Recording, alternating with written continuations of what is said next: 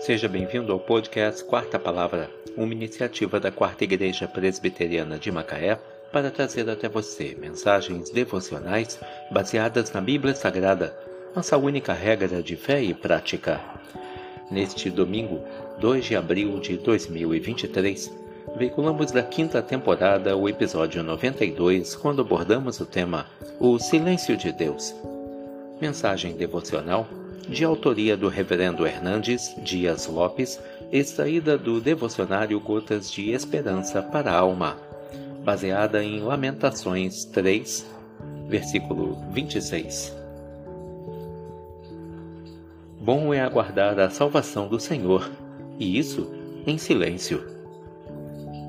O patriarca Jó enfrentou terríveis angústias na vida.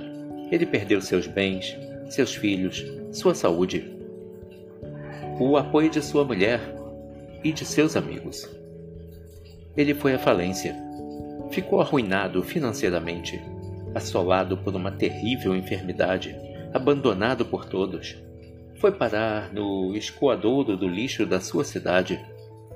Nesse vale de dor, ele ergueu aos céus dezesseis vezes a mesma pergunta: Por que, meu Deus? Por que comigo? Por que minha dor não cessa? Porque o Senhor não me mata? A única resposta que Jó ouviu de Deus foi seu total silêncio.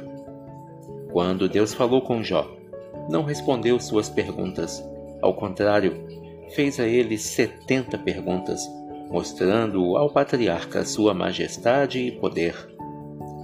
Jó compreendeu que Deus tudo pode e nenhum dos seus desígnios pode ser frustrado. Deus restaurou a sorte de Jó e deu-lhe em dobro tudo quanto possuía. Deus nos promete restauração, mas nem sempre explicação.